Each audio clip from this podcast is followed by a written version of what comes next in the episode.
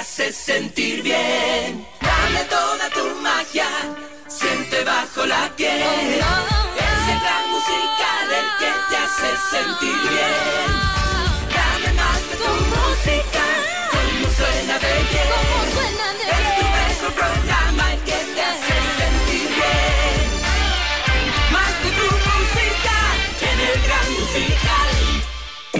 Tema de actualidad en la entrevista de Cristian del Alcázar Ponce. Hoy con Siempre los temas más importantes del país los tratamos eh, cada mañana aquí en FM Mundo. Hoy queremos dar la bienvenida a Gabriela Sommerfield, canciller de la República, para hablar de los objetivos diplomáticos de Ecuador y el trabajo en Cancillería en este 2024. Bienvenida, ¿cómo está Gaby? Un gusto tenerla con nosotros. Muchas gracias, mi estimado Cristian. Para mí es un honor siempre poder compartir aquí este espacio con su audiencia. Muy gentil por su tiempo. ¿Cuáles son sus prioridades, las más importantes? ¿Cómo encuentra usted la Cancillería en, pri- eh, en primer lugar? Bueno, nosotros estamos haciendo un trabajo interno y externo. El interno, eh, hemos identificado que hay tres grandes áreas de trabajo que el día de hoy estaban en dos grandes grupos. Uno lo que es relaciones exteriores y otro lo que es movilidad hum- humana.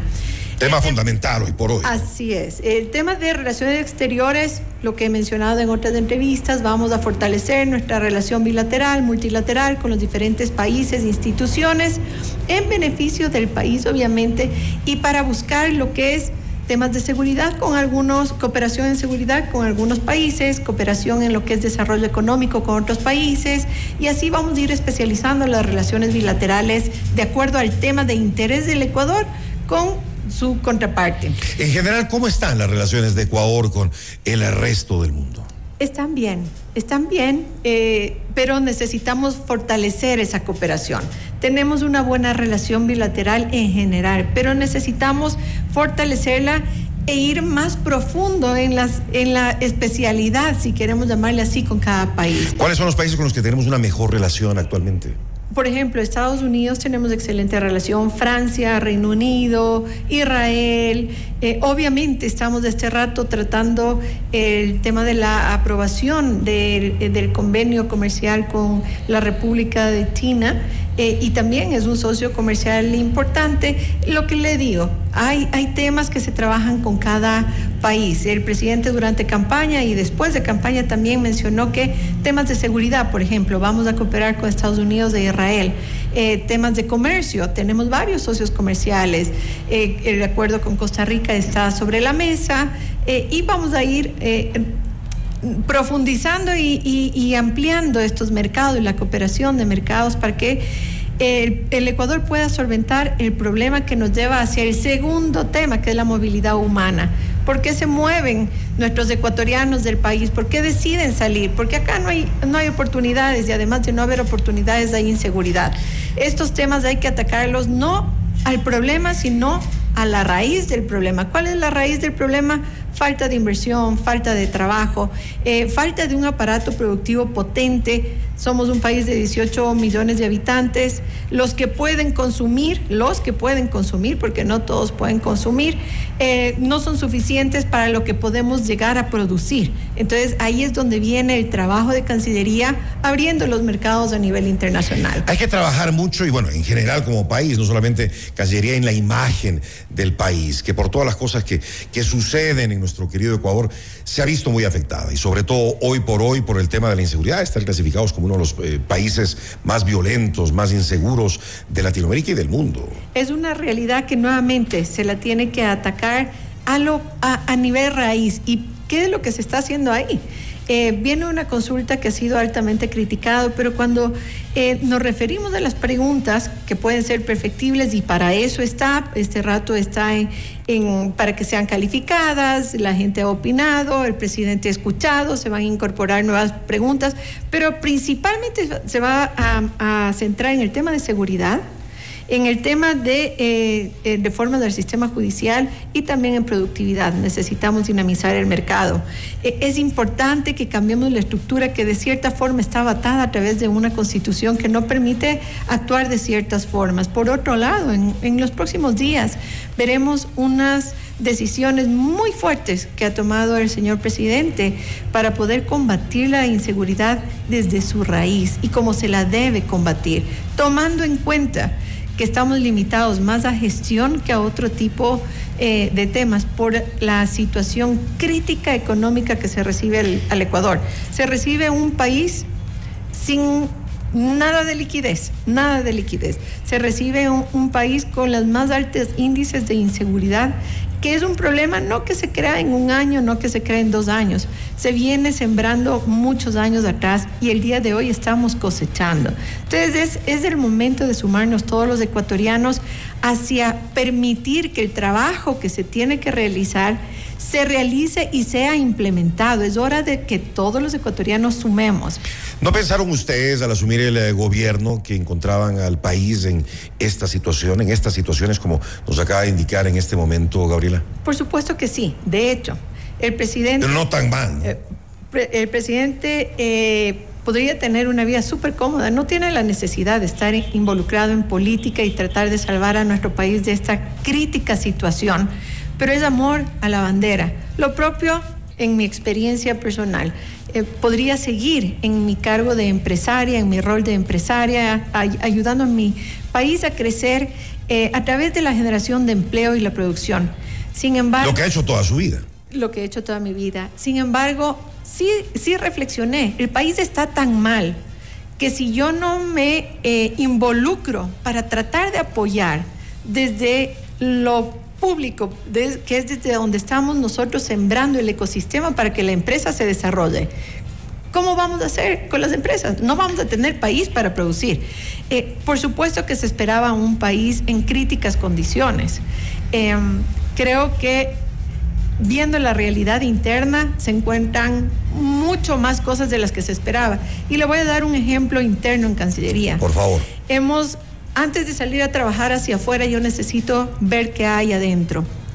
Internamente hemos encontrado que hay cooperación por 1.500 millones de dólares. 1.500 millones de dólares que está ya entregada al Ecuador, que hay acuerdos firmados, cuando digo entregadas porque están los acuerdos firmados, pero no ha llegado a aterrizar en el Ecuador por falta de gestión en las diferentes instituciones. 1.500 millones. ¿Usted sabe cuánto movería la, economía 1.500 millones en lo que es producción, de, eh, producción, generación de empleo? Y otros 500 millones más que están por aterrizar, pero falta la firma de, convenios que están listos para la, su firma y su implementación. Son 2.000 millones que estaban por ahí abajo en una dirección la orden del presidente es con el mismo recurso humano y los mismos recursos que cuenta Cancillería, vamos a abrir una, eh, un viceministerio de cooperación que va a hacer el seguimiento y va a ayudar a destrabar todo lo que esté trabado y aterrizar estos dos mil millones de dólares que sí nos hacen falta. ¿Hay apertura hacia el Ecuador de, todos los contactos internacionales que usted ha tenido en estos últimos meses? Muchísima apertura, muchísima apertura. El, país no deja de ser atractivo a pesar de la situación de inseguridad que tenemos. Eh, no, no deja de llegar el, las menciones y el apoyo en cooperación Pronto se darán algunos anuncios también interesantes para trabajos de los jóvenes que ha trabajado Cancillería, que estamos ya por firmar un MOU muy interesante. Eh, es un acuerdo bilateral que va a abrir muchísimas plazas de empleo. Esto lo vamos a hacer próximamente, no nos vamos a tardar mucho. Eh, y hay, hay, hay, hay deseo de cooperar y de invertir en el país, pero tenemos que crear estas, estas eh, bases que permitan que el ecosistema que va a recibir las inversiones sea competitivo. Las dos leyes económicas urgentes que el presidente ha mandado a la Asamblea, ¿qué es lo que está haciendo? Devolver algo o equiparar en algo, porque no es totalmente, las condiciones de atracción de inversión frente a los países de la región. El problema es que hemos mirado siempre casa adentro y no hemos visto que el país ya no es atractivo Es tan caro producir en el Ecuador por todas las trabas que nos hemos encargado de poner a lo largo de los años, que se prefiere invertir en países que no tienen una moneda fuerte y da cierta estabilidad a la proyección de la inversión como es el dólar en el Ecuador. Eh, y prefieren irse a otros países donde tienen un riesgo más alto por el tipo de cambio. Y donde hay una estabilidad jurídica también, no es que le cambian las reglas de un día a otro, que acá eso pues es, es demasiado común. Exactamente. Ahí la importancia de lo que se está sembrando en este primer trimestre. Dos leyes económicas urgentes que nos va a ayudar a entregar incentivos para que se invierta, incentivos para invertir en el, sector energético.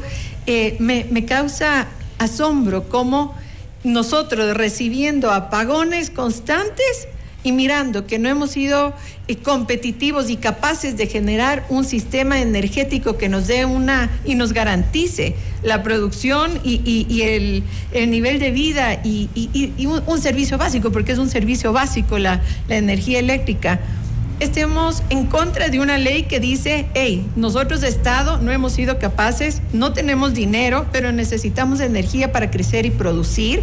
Vengan y ayúdennos, inviertan y, les vamos a comprar la energía de forma más eficiente y más barata para volverle al país más competitivo. Eh, estamos en contra de absolutamente todo y este sí es un llamado, un llamado a que todos nos tenemos que sumar para sacarle el país del estado crítico que está en coma. De acuerdo, tenemos que estar unidos para sacar el país adelante, clarísimo. ¿Qué pasa con los acuerdos eh, de libre comercio, los acuerdos comerciales? ¿Cómo están actualmente y, en cuáles son los que está trabajando la Cancillería eh, hoy por hoy de la mejor manera? Bueno, primero lo que estamos haciendo es culminar dos que ya están en proceso y que son importantes para el Ecuador. Eh, de la República China, que está ahorita en asamblea y que tenemos fe y, tenemos confianza de que va a salir aprobado, lo cual nos abre una oportunidad de eh, nuevos mercados, nuevamente repito, para poder producir más, exportar más, fortalecer nuestro sistema eh, dolarizado, nuestra economía dolarizada a través de eh, de traer más divisas al país, pero también la generación de empleo, que es lo que finalmente se está buscando. Y por otro lado, eh, tenemos el de Costa Rica, ese todavía no entra a la Asamblea, pero próximamente debería estar entrando. ¿Usted trabajará en nuevos también, eh, Gabriela? Por supuesto, por supuesto que lo estamos haciendo este rato, lo estamos trabajando. El tema de la migración, importantísimo. Los ecuatorianos son la segunda nacionalidad de tránsito irregular por el Darien hacia Estados Unidos en 2003. En 2023 superaron los 54 mil. ¿Cómo se va a atender la crisis de migración que enfrentamos? Bueno, no nos olvidemos que el, Ecuador es un país donde tenemos migrantes de tránsito. Ahora vemos que Perú y Chile han decidido expulsar a todos los venezolanos, los ciudadanos venezolanos que no regularizaron su situación en esos países. Vemos que haya un flujo que suben desde el sur, pero están saliendo por el norte, no se están quedando en el país somos un país receptor, es decir, tenemos migrantes de diferentes países aquí en el Ecuador, pero también somos un gran emisor de ciudadanos ecuatorianos al exterior. Hay, esos dos problemas, ¿no? Tenemos estos tres problemas, tránsito, emisor y receptor.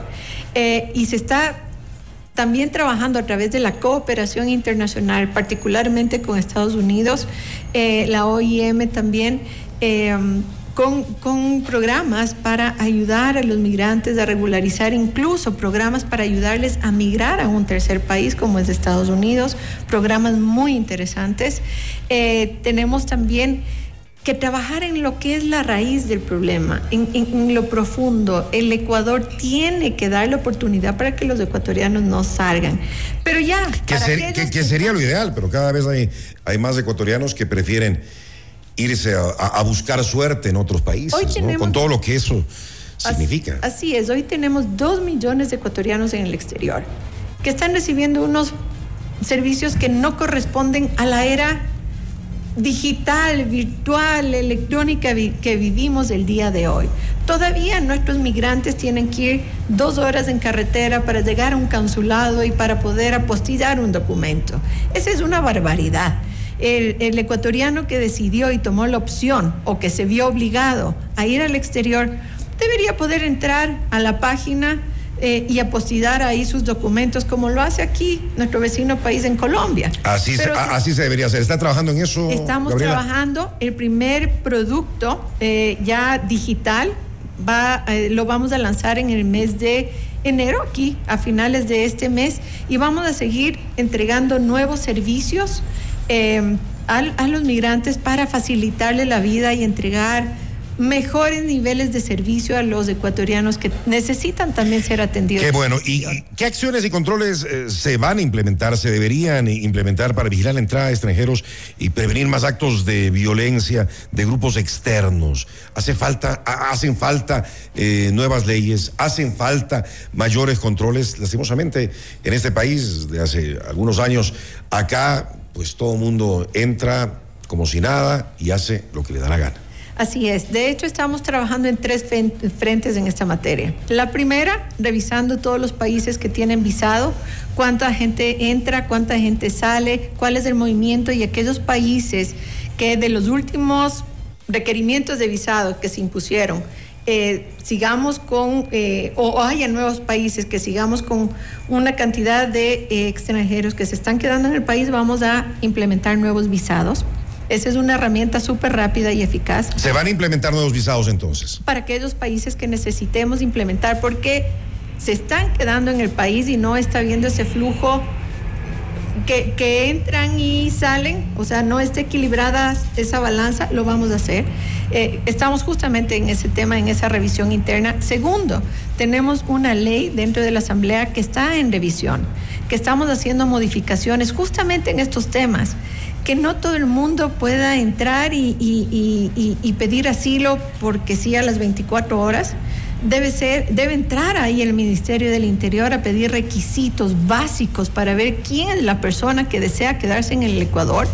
Em, y tercero, estamos este rato pidiendo también apoyo a, bueno, en la consulta también viene una pregunta sobre ese tema que es muy importante para este control, justamente es una de las herramientas. Entonces tenemos una ley en la Asamblea que le estamos trabajando con los asambleístas, eh, tenemos la consulta tenemos el sistema de visados que se está revisando y también el presidente ha pedido que en materia eh, de lo que es cooperación con Colombia, con Perú eh, y también con Venezuela, podamos nosotros repatriar a las personas privadas de libertad a sus países. Entre estos dos países, tres países, tenemos 3.100 personas. Eh, tenemos largas conversaciones ya con, con, mi par en los otros países. Hay, hay la aceptación, hay el deseo de cooperar. Me han confirmado, de hecho, que esta semana estará llegando eh, las cartas de aceptación de la cooperación y empezaremos a mover eh, algunos presos privados de la libertad, de libertad a sus países de origen. ¿Se ha considerado volver a pedir el pasado judicial como era costumbre hasta hace algunos años y que lamentablemente se dejó de hacer? ¿Servía eso? Yo a creo eso que sí. me refiero cuando es el Ministerio del Interior quien tiene que ingresar aquí. Eh, y, y, es lo que se está trabajando. Dentro de la ley que va en, a la Asamblea, que está en la Asamblea y que está en revisión, y también en una de las preguntas de la consulta popular hace referencia a esos temas. Y los controles también, ¿no? Que, quienes tienen eso a su cargo se lo debe hacer. Adicionalmente, por supuesto que hay otros proyectos en cooperación bilateral.